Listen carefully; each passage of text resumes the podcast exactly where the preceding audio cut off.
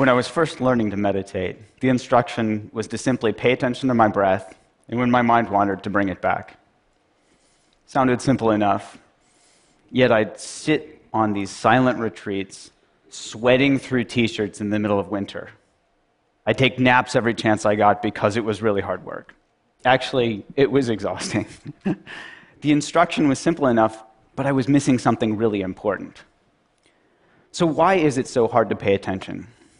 Well, studies show that even when we're really trying to pay attention to something, like maybe this talk, at some point about half of us will drift off into a daydream or have this urge to check our Twitter feed. So, what's going on here?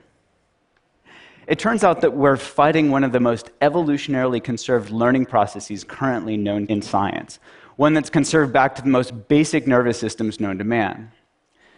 This reward based learning process is called positive and negative reinforcement and basically goes like this We see some food that looks good, our brain says calories, survival. We eat the food, we taste it, it tastes good. And especially with sugar, our bodies send a signal to our brain that says, remember what you're eating and where you found it. We lay down this context dependent memory and learn to repeat the process next time. See food, eat food, feel good, repeat.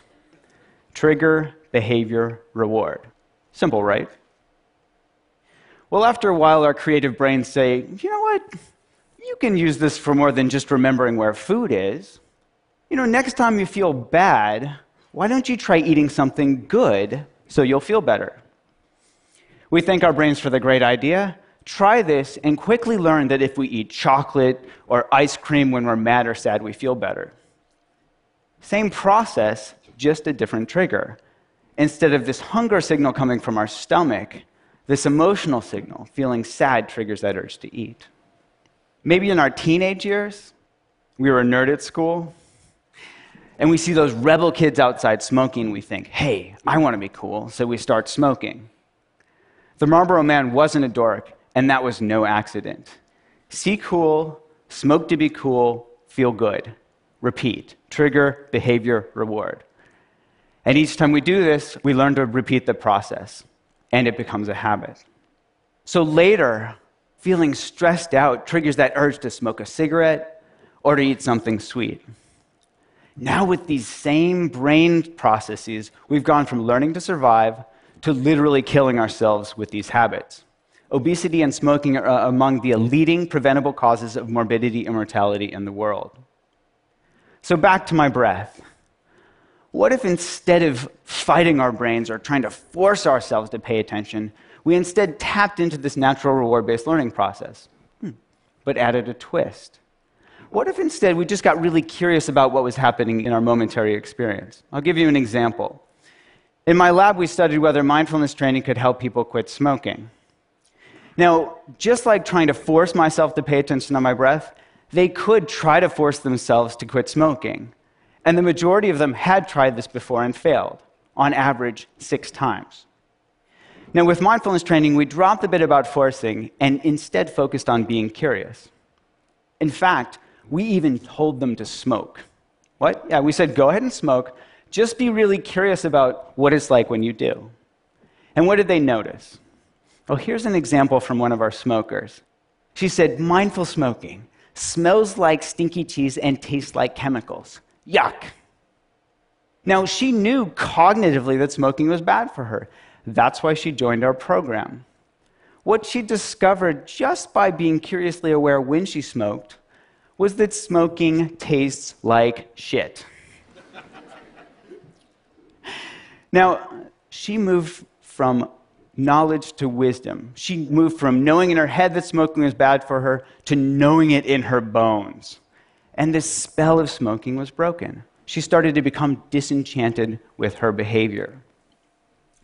Now, the prefrontal cortex, that youngest part of our brain from an evolutionary perspective, it understands on an intellectual level that we shouldn't smoke. And it tries its hardest to help us change our behavior, to help us stop smoking, to help us stop eating that second, that third, that fourth cookie. We call this cognitive control. We're using cognition to control our behavior. Unfortunately, this is also the first part of our brain that goes offline when we get stressed out. which isn't that helpful. Now, we can all relate to this in our own experience. We're much more likely to do things like yell at our spouse or kids when we're stressed out or tired, even though we know it's not going to be helpful. We just can't help ourselves. Now, when the prefrontal cortex goes offline, we fall back into our old habits, which is why this disenchantment is so important. Seeing what we get from our habits helps us understand them in a deeper level, to know it in our bones. So we don't have to force ourselves to hold back or restrain ourselves from behavior. We're just less interested in doing it in the first place. And this is what mindfulness is all about seeing really clearly what we get when we get caught up in our behaviors, becoming disenchanted on a visceral level, and from this disenchanted stance, naturally letting go. This isn't to say that, poof, magically we quit smoking, but over time, as we learn to see more and more clearly the results of our actions, we let go of old habits and form new ones.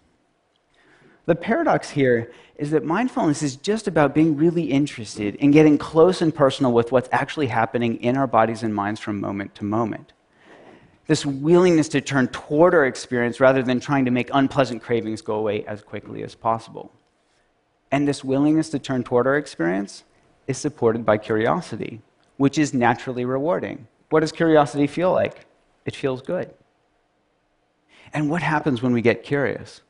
We start to notice the cravings are simply made up of body sensations. Oh, there's tightness, there's tension, there's restlessness, and that these body sensations come and go.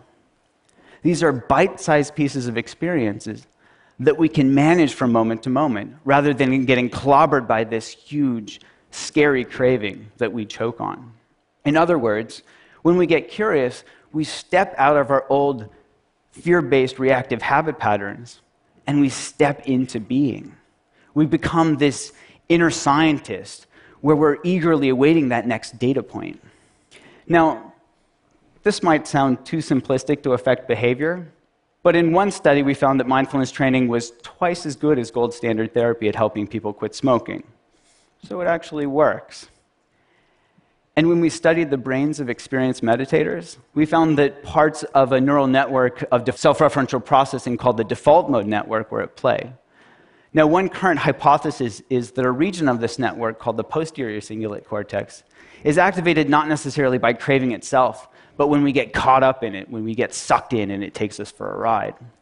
In contrast, when we let go, step out of the process just by being curiously aware of what's happening, this same brain region quiets down. Now we're testing app and online based mindfulness training programs that target these core mechanisms. And ironically, use the same technology that's driving us to distraction to help us step out of our unhealthy habit patterns of smoking, of stress eating, and other addictive behaviors. Now, remember that bit about context dependent memory? We can deliver these tools to people's fingertips in the contexts that matter most. So we can help them tap into their inherent capacity to be curiously aware right when that urge to smoke or stress eat or whatever arises. So, if you don't smoke or stress eat, maybe the next time you feel this urge to check your email when you're bored or you're trying to distract yourself from work, or maybe to compulsively respond to that text message when you're driving, see if you can tap into this natural capacity. Just be curiously aware of what's happening in your body and mind in that moment. It will just be another chance to perpetuate one of our endless and exhaustive habit loops, or step out of it. Instead of see text message, compulsively text back, feel a little bit better, notice the urge, get curious, feel the joy of letting go, and repeat.